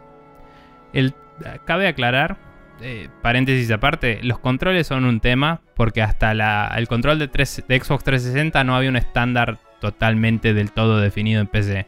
Había un estándar, pero no todo el mundo lo usaba. Claro. Y el problema de eso es que, por ejemplo, el DualShock 3 no le importaba tener un estándar de PC. Entonces, por, yo hace un tiempo le traté de prestar uno a una amiga que se le había roto su control y no me, no me acordaba de eso. Porque me, o sea, el DualShock 4 anda de una. Y el. DualShock 3 alguna vez lo usé con mi PC. Pero me había olvidado que es una patada en la verga hacer que ande en PC un DualShock 3. Sí, necesitas un software aparte. Les diría que no traten. No. Creo que es más fácil cortarle la punta a un DualShock 1, ponerlo a USB, cableando los cables y levantarlo como control genérico. Que tratar de levantar un, un DualShock 3. Y lo digo en serio, porque hay gente que había hecho lo del USB cuando yo era adolescente y andaba. Y, y se lo bancaba como control genérico. Y el DualShock 3 no anda. y es un garrón. Eh, el Mister te levanta el DualShock 3, por ejemplo. Em, sin problemas. Em, pero bueno. Nada, los controles son toda una conversación aparte. Sí. Pero lo quería aclarar. Sí, eh, y Eh, después, a ver si tengo algún otro. Perdón, para jugar al Metroid usaste el Yuzu. Para, usar el, para jugar el Metroid usé el Yuzu, sí. Ok. Y. eh, hay. Bueno, hay emuladores de. De computadoras viejas también. Sí, hay emuladores de Eh, Amiga. Sí. Yo durante mucho tiempo utilicé un emulador de, De Nintendo Commodore. 64 que se llama Project 64. Pro- Sí, Project con. J. Este, que es un muy buen emulador. Eh. Jamás tuve problemas. De hecho, con ese jugué, por ejemplo, el Ocarina of Time, jugué el F0X, jugué varias cosas de Nintendo Sí. 64, probé bastante el Mario 64 y todos me corrieron sin ningún drama. Eh, después, en el caso de, por ejemplo, también emular PlayStation 2, que no sé si RetroArch tiene un core o no, pero en el caso de no haber, Creo que se le pueden poner. hay un muy buen emulador de PS2 que es el PCSX2, eh, que también es súper maleable y súper configurable, puedes hacer 10 millones de cosas, pero si no querés andar toqueteando mucho, tiene una. Tiene creo que dentro de la misma página de donde te bajas el emulador, tiene una configuración, tiene una parte de, de ayuda, donde tenés como Mm. una configuración estándar de cómo dejarlo andando. Eh, Claro. Y después, bueno, para yéndote más adelante, tenés el RPCS3, que es el de PlayStation 3. Eh. Y sé que hay una versión medio incipiente de un emulador de Play 4, pero no sé en qué estado está. Creo que solamente pudieron levantar un sistema operativo básico y ahí quedó. Eh, pero digamos que hay esfuerzos para seguir em- eh, emulando consolas en PC. Sí. Em, nada, yo, de nuevo, si lo que se busca es fidelidad y eficiencia costo-beneficio, me parece que lo mejor es conseguir buenos emuladores en la PC eh, como, como punto medio entre esas dos cosas. Eh, no necesitas una PC súper poderosa para retro gaming. Em, y. O sea, si quisieras emular algo de Play 2 para arriba, igual no te va a servir el FPGA, vas a necesitar una buena PC. Así que, eh, para todo lo que es retro gaming, yo diría que viene en orden PC, eh, de, de precio, calidad y beneficio, ¿no? Viene PC, después consolas retro como la que mencioné, la Ambernic, eh, que es un lindo precio-calidad también para y comodidad. Eh, el FPGA si querés meterte a pleno. Y después la Raspberry es la solución barata y como solución barata también es la menos fiel, ¿no? Sí. Em, pero diría que esos son los estratos que estamos manejando. Y esto todo retro gaming. Si querés de Play 2 para arriba, necesitas una buena PC. No tengo idea cuál es la situación de PC de Thermohead que nos hizo la pregunta. Por eso no estoy aclarando. Pero de nuevo, PC con un buen emulador y una buena configuración siempre está bueno. Es fácil conseguir los tutoriales en las páginas mismas de los emuladores, en los foros, en Reddit y en YouTube. Y YouTube encima es como re didáctico, lo mirás y lo haces. Eh, entonces está bueno. Y muchos emuladores tienen para bajarte la configuración. Entonces te bajas la configuración que alguien te da y la pones y anda. Eh, así que nada, me parece que está muy bueno eso. Y, mm, y es una linda alternativa. Ahora no me acuerdo el nombre del emulador de, de Play 3 que tengo, que no lo usé mucho porque lo quise usar para el Metal Gear y no anda. Ah, bien. Pero tengo entendido que es el, el emulador. Ah, no lo instalé desde que formateé. Eh, pero tengo entendido que es el. Que, que anda muy bien y que hay juegos que andan 100%. en el ya. RPCS debe ser, que es como Sí, el emulador. RPCS 3. 3, creo que se llama. Sí. Em, ese emulador, hay juegos que ya los corre perfectos. También tengo entendido que hay muy buenos emuladores de Xbox y de 360. La situación de emulación también. de Xbox, la verdad que no la tengo clara en absoluto. Eh, principalmente porque Microsoft está haciendo un excelente laburo desde el lado de su consola para poder emular localmente dentro de su ecosistema. Sí. Ah, bueno, y también eso, si tenés, si llegás a tener acceso a una Xbox, hay formas de bajarte RetroArch y correrlo en una Xbox. Entonces puedes tener el form factor consola si eso es lo que buscas. Si, si, si la fidelidad que buscas es la experiencia de estar sentado jugando, mirando la tele y querés que, cor- y que corra bien, lo puedes correr desde la consola misma y va a andar muy bien. Eh, hay que hacer un par de cositas, pero hay tutoriales de cómo hacerlo también. Eh, y bueno, nada, hemos mencionado un par de veces, hay un youtuber que habla mucho de emulación y eso, que es el que eh, mencionamos cuando hablamos del tema de cuando la, se acabara la pila de la Play 4 y se iba a romper las licencias y todo eso, que era mm, eh, este developer que también estuvo participando del Shantae, del Quake y todo eso, y no me sale ahora el nombre del chabón. Eh, pero bueno, mientras Maxi rellena un poquito, lo voy a buscar. es un horror porque sé de quién estás hablando, pero tampoco me sale el nombre Sí. y es lo peor de la vida. Eh, lo pero voy bueno, a buscar, dije. Bueno, ok. eh, esperamos que te haya servido el panorama que te dimos, eh, Thermohead. Si cualquier cosa tenés más preguntas o querés que ahondemos más en alguna cosa en particular de la que mencionamos, ya sabés que podés contactarnos a través de, como lo hiciste con el Google, Google Forms en, en barra preguntas o por cualquiera de las otras vías de contacto. Siempre estamos abiertos a, a discutir este tipo de cosas o a aclarar cualquier duda extra que te surja. Eh, y bueno, después contanos cuál fue la, la decisión que tomaste en base a la información que te dimos. Eh, y por supuesto, esto también aplica a cualquier otra persona que esté en la situación similar de querer emular algo y no tener por ahí mucha idea de por dónde empezar o qué hacer o, o dónde buscar y demás. Este. También repito, repito lo mismo, en caso de querer que ahondemos en algo en particular extra o, contemos alguna otra cosa en particular, siempre que esté dentro de nuestro más o menos conocimiento, eh, lo podemos llegar a abordar. Eh, pero bueno, ¿encontraste o...? Eh, estoy buscando directamente Quakeport porque supongo que así lo voy a encontrar más o menos rápido. Ok. Porque no lo estaría encontrando. Modern Vintage Gamer. Ahí está. MVG. En YouTube. Eh, él tiene muchos videos sobre distintas formas de emulación. En general se buscan unas formas medio rebuscadas, honestamente. Pero está bueno porque suele hablar de qué tan fieles son esas soluciones. Y de nuevo, si ese es un punto de interés, está bueno. Eh, los nombres de los emuladores los podríamos listar en el documento. Después hacemos una listita y los ponemos. Eh, es un poquito el laburo que tenemos que hacer, pero, pero quiero que pongamos el nombre del core del coso de PlayStation y mm, ya me olvidé cuál dije antes que iba a buscar, pero ese. y nada, eso. Así que los buscamos. Em, bien. Muchas gracias, eh, Thermohead, por esa pregunta. Tenemos otra pregunta que llegó el día lunes. Eh, esto al final no lo grabamos el lunes, pero como yo había avisado que si, si nos mandaban una pregunta el lunes iba a estar para este programa, y esta pregunta llegó el lunes, voy a asumir que era para este programa. Me parece Y vamos a perfecto. contestarla. Eh, Fer Carrizo nos escribió y dice: Hola muchachines, eh, quería pedirles una recomendación respecto de algún indie lindo en la estación de poder, entre paréntesis PlayStation 4. Eh, y en el caso de no recordar ninguno, eh, cualquier juego barato para PlayStation será muy agradecido. Unos saluditos nos manda. Eh, es difícil considerando que no tenemos idea de qué juegos ya recontra jugó y cuáles no. Pero podemos hacer un repaso. Sí, yo general. te pasé acá una lista del store de PlayStation porque tampoco tengo mucha idea de qué hay disponible en el store de PlayStation o no. Sí. Eh, y qué está de oferta y qué no también es un tema. Eh, Sí, tengo- igual podemos arrancar por los básicos y decir Train Sí, 1 y 2.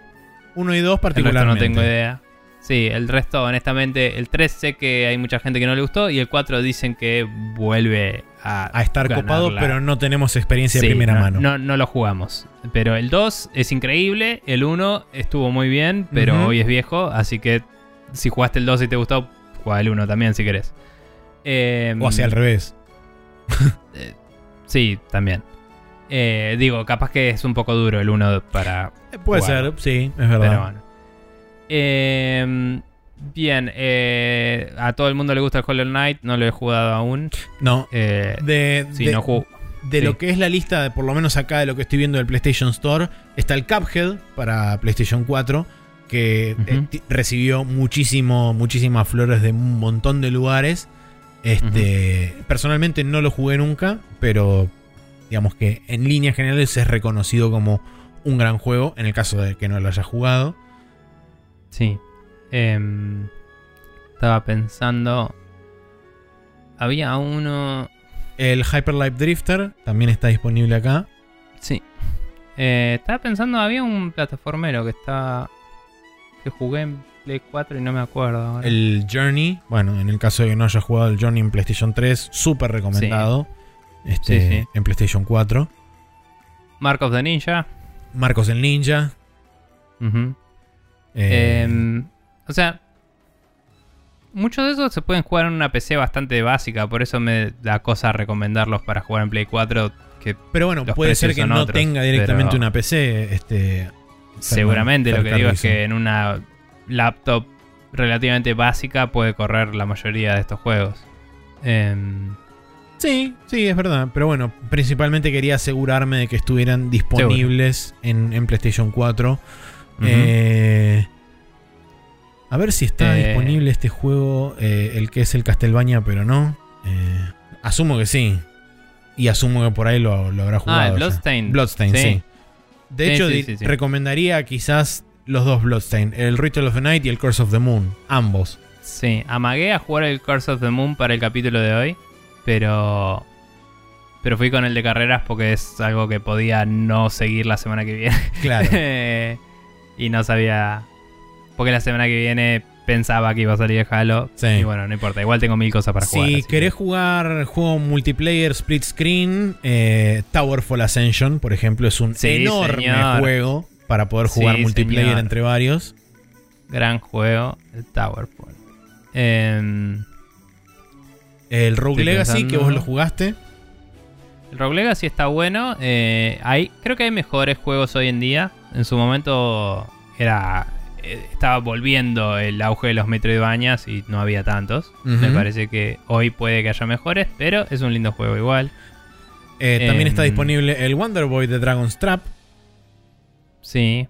Wonder Boy es un juego bien retro, jodido, muy linda la animación. Eh, es medio básico el gameplay porque es literalmente el juego original, pero, pero está lindo. Eh, si no jugaste los de Super Giant Games, jugalos todos. Es Bien. todo lo que voy a decir al respecto. Pero el Bastion debe salir ultra barato. Sí. El, eh, El. Transistor.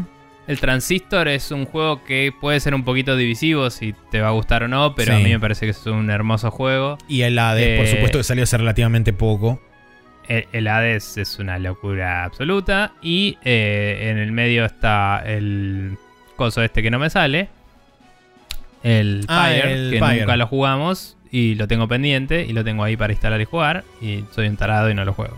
Eh, bueno, bueno. En, en el store de PlayStation también está el Magica 2, que guiándome exclusivamente por el Magica 1, si es exactamente igual y no cambiaron absolutamente nada, es un juego buenísimo. recomendadísimo y Sí. está excelente para jugar multiplayer. Sí, eh, había. Bueno, está el Iconoclasts también, que es un juego que tiene muchísima pinta y que espero hace mil años. Y cuando salió no lo jugué. pero, pero lo esperé mil años y fue como, uh, qué bien salió. Sí. Eh, Un- eh, Estaba buscando acá y me lo perdí, pero vi uno que era como, ah, este juego, y me lo olvidé. Un gran Metroidvania también, en el caso de que te gusten ese estilo de juegos, Guacamele también está disponible Sí. en, en PlayStation 4. Eh, Sí, dijiste Magica y estaba pensando en otro juego. Me lo perdí. Em, pucha. Bueno, el Hand of Fate escuché que era muy bueno. Está en el 1 y el 2. ujú. Eh, está el Old Boy, que es un juego precioso. Em, Si ¿Cuál era? Si te interesa también algo en la vena similar a lo que es Journey, pero un poquitito con un, po- un poquito más de puzzles y en primera persona, yo jugué el Unfinished Swan, la verdad que está bastante copado. Es un juego en primera persona de puzzles donde vos tenés como una suerte de eh, escenario todo 3D, pero todo blanco, no tiene color. Y la única forma de poder ir este, atravesando ese escenario es ir pintándolo, disparándole como bolitas de pintura. Y eso te sirve para ir como eh, pintando el ambiente y poder comprender a través de, de- de- para poder pasar a través de distintos lugares y qué sé yo. Y eso también te sirve para resolver puzzles y demás. A mí personalmente me gustó bastante. Es un juego que eh, es relativamente simple, es más pasatista que otra cosa. No, no requiere tanto de un super poder de deducción mental y los puzzles no son tan complicados. Hace poco salió uno que había publicado Sony, que era un, un perrito con un pincel que tenía una movida un poquito Chicory. así. Chicory. Y dicen que está muy lindo ese juego. No sé si está disponible para Play 4. A ver, ya me Sí, voy a lo publicó Sony y era para Play 4 y 5. Sí. Eh, o sea, estuvo Shuei Yoshida presentándolo cuando lo anunciaron el juego. Eh, porque había hecho el deal. Eh, yo lo que iba a decir es que creo que técnicamente no es indie, pero un juego que me debo y que está para Play 4 es el Odin Sphere. Che, juegazo. Juegazo. Y el, el Dragon's Crown me parece que eh, no le fue tan bien como el, el- como hubiera estado. El o sea, si lo comparás con el. Si lo comparás con el eh, Chronicles of Mistara, que es el mismo estilo de juego, beat them up mm, mezclado con rol, Sí, el, el me parece que es inferior. lo- pero el Dragon's realidad, Crown es lindo. juego. Lo que tiene el Dragon's Crown es que es bastante más grindero. O sea, si vos querés sacar realmente Mm. el verdadero final del juego, tenés que mínimo pasarlo tres veces. Eh, y re- porque tenés que pasarlo. No, tenés que pasarlo cuatro veces. Una vez con cada personaje mínimo. Y después, Claro. para eso te permite deshabilitar el verdadero final. Que requiere también una cosa aparte y demás. Eh, pero digamos que si te interesa en alguna medida un juego similar a como decía Nico, el, el Chronicles of Mistara, igualmente creo que en- si te interesan ese tipo de juegos, te tires más por el Odin Sphere.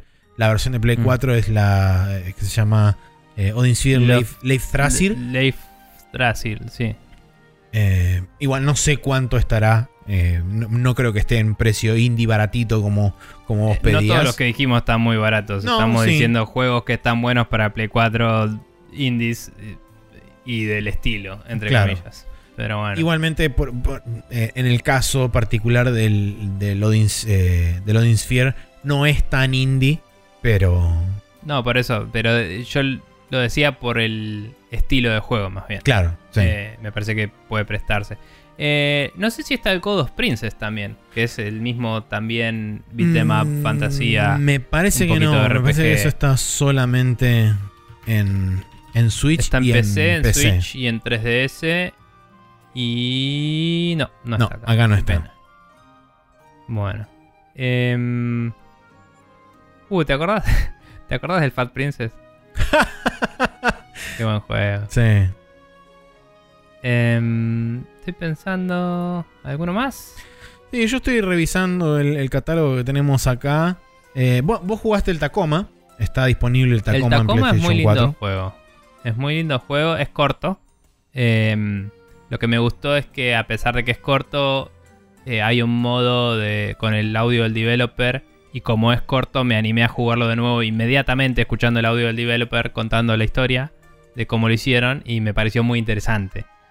Pero quizás es un juego más para jugar en PC, que es más barato. eh, porque genuinamente dura 3 horas y pico. Eh, no sé. Em, eh, no sé, hay gente que le gusta mucho el Slime Rancher. Em, depende mucho, o sea, viste, supongo, no sé si nos dijo indies por los precios o porque le gusta salirse del AAA o cuál es el punto de venta del indie, ¿no? Sí. Está el Superliminal también, que es una movida post-portal, digamos. De- Es de- una mezcla medio entre Portal y eh, Stanley Parable, me parece. Por lo que Eh, interpreté. No tengo idea si hay narrativa estilo Stanley Parable, pero el escenario, ponele que se parece. No sé, no importa. Es un puzzler primera persona. Em, está el Celeste, que es un eh, plataformero bastante hardcore. Eh, muy bien recibido por la gente. Eh, estaba este juego que nunca jugué al final, pero que tardó mil millones de años de salir. de Below era. El que era medio Dark Souls. Creo que está disponible solamente en Xbox. No, no, no, salió para más cosas. Había sido el caballito de batalla de Xbox por un tiempo, pero Ah, Sí, salió. está disponible en, en PlayStation sí. 4. Creo que ese era de Super Brothers también. Ahora no, no, me eso es de. Capybara. Ah, Capibara, sí, no dije nada. Eh, bueno, está el The Witness. El The Witness es un juego. Es de los más caros de la lista que estamos mencionando, me parece. Sí. es un juego que te da. Te, te va a dar mucho tiempo de, de gameplay y es interesante. Y, y se puede jugar con. Si, si está. Si Fer vive en pareja o, o se junta con algún amigo a jugar, es algo lindo para jugar discutiendo con otra persona, tratando de descubrirlo, ¿no? De, a- de a dos. O de hacer tipo Game Club, ¿no? De tipo, che, estuve jugando, cómo avanzaste, qué lograste, y, comparar notas con alguien que lo está jugando a la par. Eh, está bueno para eso. Yo lo hice un poco con, con Mati, que lo íbamos jugando por separado, lo recolgamos, pero es una linda experiencia. Em, y no, no después estoy, están. no estoy viendo mucho más. Eh, a ver, ¿cómo era? No, no sería indie ni a palos, pero recomendaría el XCOM si no lo jugó. The Muy Deadly Tower of. Monsters. Este Ahí va. también es un gran, gran juego.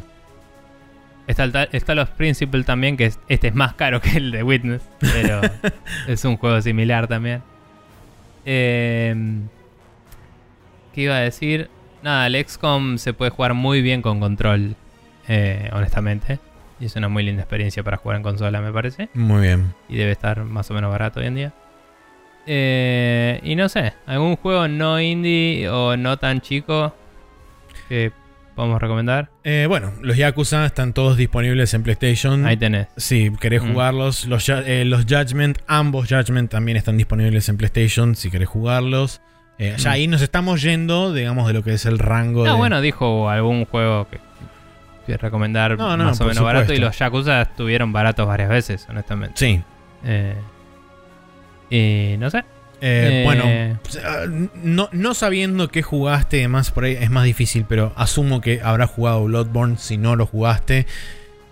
Lo recomendaría. eh, es un juego que está, por supuesto, dentro de lo que es la saga Souls y demás. Así que, si mínimamente conoces un poco sobre el tema, eh, quizá potencialmente podés saber a qué te estás enfrentando con uno de esos juegos, pero es un gran juego. Eh, y... Estoy seguro que se nos olvida mínimo 4. eh, sí, Pero- por supuesto. Estoy viendo que de- el Train Trilogy está a 29 dólares, por ejemplo. Bueno. Acá dando Eh, vueltas. Gravity Rush Remaster, Gravity Rush 2. bueno. Uh, sí, el Gravity Rush. Qué bien. Nunca terminé el 2. Vendí la Play antes. pero bueno. Ese es un juego que podrían sacar en PC y se los compraría zarpado. Totalmente. Podrían sacar un bundle Eh. con los dos juntos. Sí, honestamente sí. Eh, y bueno, no sé, se me ocurre que. O sea, hay varios juegos indies relativamente recientes que siguen saliendo para Play 4 Sí, tranquilamente. Como el Cyber Shadow, el. eh, todos estos juegos de los chabones que hicieron el. Ah, ¿cómo se llama este que era medio Castlevania, pero no. El Oniken, era. No, Oniken. Bueno, son esos, pero Oniken era otro juego que hicieron ellos. Eh, hicieron hace poco uno que se llama algo Chrome, que es tipo un, un contra. Eh, Burning Chrome, que, que se llama. Que es como un contra. Eh, y mm, habían hecho uno que era tipo Castlevania y uno que era tipo Strider, creo que era el Oniken. No me acuerdo ahora. Era una mezcla rara. Entonces como que tiene así juegos plataformeros medio retro y están todos para para para Play. Eh, el de Messenger no sé si me atrae mucho como para recomendarlo, pero está también. Y bueno, digo, indies modernos hay un montón. Eh, pero Sí. bueno, nada, entrarle tranquilo. Eh, y se me acabaron las ideas. Sí, a mí Así que- también. Igual creo que dimos una lista bastante comprensiva y relativamente Sí. variada. Sí, la verdad que sí. Eh, medio que sobre juegos no indies que sean cost effective, recomiendo que chusmes eh, cada vez que haya oferta de JRPGs, porque hay un montón. Sí, Y- bueno. Y duran bastante. Infini si exprimir cada centavo. Em, así que nada, eso. Eso es todo lo que tengo para recomendar.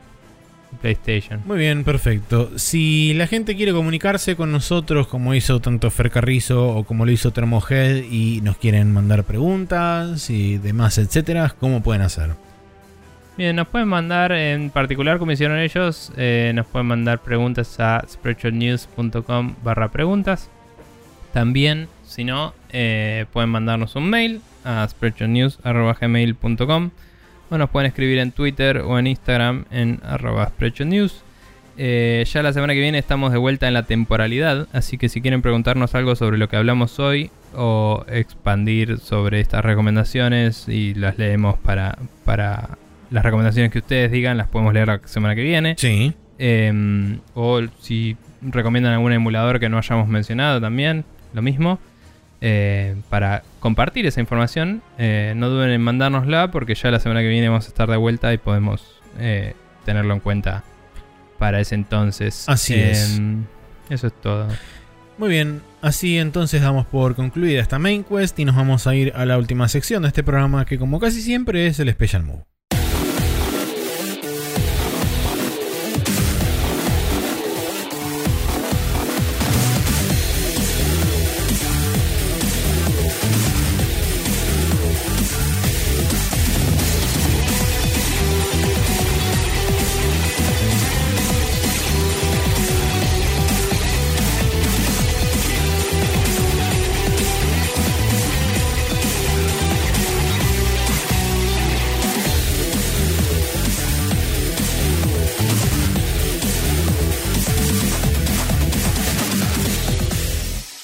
Y aquí estamos en la sección final de este programa, el Special Move, donde Nico tiene una recomendación. Yo busqué un rato, no encontré y dije, ya fue.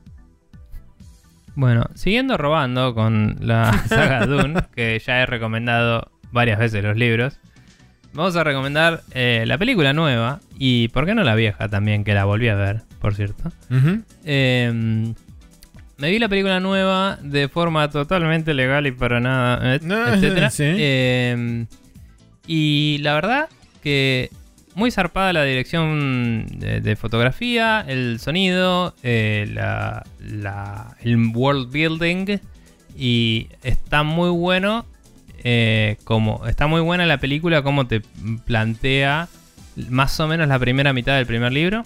Eh, lo partí- la partieron en dos la historia, ya está confirmada la segunda parte que yo pensé que iba a estar confirmada desde el principio, pero parece que dependía de cómo le iba a esta y a esta le fue muy bien. Es un pelotazo eso, que tengan Son de rehén una sí. película dependiendo de cómo le va la primera. Son unos pelotudos. Igualmente parece que bastante de la preproducción ya estaba preparada y ahora están directamente cerrando el guion para ya arrancar. Sí, para digamos. arrancar a filmar. Eh, y bueno, obviamente que ya muchos sets y, y Sí, ya están disfraces armados. y todo ya lo tienen hecho, así que nada. Pero malísimo que, que fuera así. Eh, supongo que por eso se jugaron a ponerle parte 1 al título para que la gente pida la parte 2 todo el tiempo, Sí, ¿no? Puede ser. Eh, porque si no decían nada, la peli termina medio en la nada y decís, che, qué verga de película. Eh, pero nada, Bien. la verdad, igual está muy bien. Eh, me gustó la caracterización de los personajes. Hay muchas cosas que quedan implícitas que después vi la película vieja y dije que no me acordaba cómo las explicitaba y era como, ah, el viejo truco de la voz en off de estoy pensando tal cosa. En la película vieja todo el mundo piensa cosas todo el tiempo, Maxi. Es tipo, no hay toma en la que haya un personaje que no esté pensando en algo y es voz en off todo el tiempo. Es súper de su época y súper de David Lynch que está fumadísimo el chabón. Em, Muy bien. pero me sorprendió, está bien que ambas están basadas en el mismo libro, ¿no? Pero me sorprendió que hay cosas que son calcadas de una peli a la otra. Pero bueno, esta tiene otro ritmo, va más lento porque la puede separar en dos películas. Lo tuvo que separar en dos películas tal vez. Eh, y, y nada, la verdad que está muy muy bien hecho. El production value se va a la mierda y la música está increíble y la dirección, como decía, también buenísima porque es el mismo director y creo que también es la, gente que hizo la banda sonora también es la misma que Blade Runner 2049, que era una experiencia audiovisual de la loma del orto, sí, increíble. Así que nada, eh, me gustó mucho. eh, de todas las cosas de corrección política y eso que suelen hacer en las películas hoy, hay una que es tipo, oh, este hombre blanco ahora es una mujer negra. Y es un personaje que no afecta en nada a su género o color de piel, así que no molesta para nada que lo hayan cambiado y, y está perfecto. Eh, y no se preocupen que el Mesías sigue siendo un hombre, que, Un hombre blanco, etcétera. Que la historia es sobre el, el discípulo de una casta de mujeres, de golpe es hombre y es el Mesías. Es así, es la historia de Dune. Pero bueno. Es la historia de un Eh, chabón, en definitiva. Spoiler alert. Eh, sí, un chabón que se llamaba Paul. Eh, y bueno, nada. la verdad, muy buena peli. y me parece que plantea muy bien esta visión del universo. Tengo entendido que van a hacer una serie, además de la peli. Eh, porque esto lo- los derechos los tiene Apple y lo están produciendo ellos, creo, con, con eh, la empresa esta productora que no me sale el nombre, que tiene un laberinto en la tapa, que creo que se llama Labyrinth o algo Eh, así. Legendary. Y. ¿Viste? Tal cual. Eh, empezaba con L. Y Warner creo que es la dueña de los derechos. O algo así. Em, y nada, está disponible hoy en día en cine. No sé si cuando salga el capítulo este. Eh, está en Apple también. Eh, está en el medio súper legal en el que la vi yo. Y eh, la película original está disponible, por lo menos acá en Argentina, está en, en Amazon Prime y creo que en Netflix también, lo cual me llama la atención que, pueda estar en los dos a la vez, porque es medio raro eso, en el mismo territorio que estén dos servicios. Pero bueno. em, y de paso lean los libros que están buenísimos, ya los recomendé muchas veces. Eso es todo. Eh, bueno, gente, si quieren suscribirse a nuestro contenido, pueden hacerlo eh, buscando eh, News en Apple Podcasts, en Google Play Podcasts, eh, en Spotify, que hay un par de capítulos que faltan porque Spotify Es una es mierda. una verga. Eh, también eh, nos pueden encontrar en eh, Podcast Addict, en iHeartRadio y otros podcatchers amigos. Exactamente. Sí, y si no, bueno, lo que sugerimos que hagan en realidad es que agarren sprechonews.com barra podcast, que es una URL relativamente fácil de escribir. La copian, la pegan en el gestor de RCS o podcast favorito que tengan y ahí van a poder recibir los capítulos que salen domingo a la noche, lunes a la madrugada, para su deleite eh, el día siguiente. Así que eso. Muy bien. No tengo más que decir. Así De damos entonces por concluido este episodio atemporal. Nos veremos la semana que viene cuando volvamos al continuum de nuestra línea temporal correspondiente. Eh, sin otro particular, los saludamos atentamente. Que tengan un bonito fin de semana y una bonita semana. Nos vemos la semana siguiente.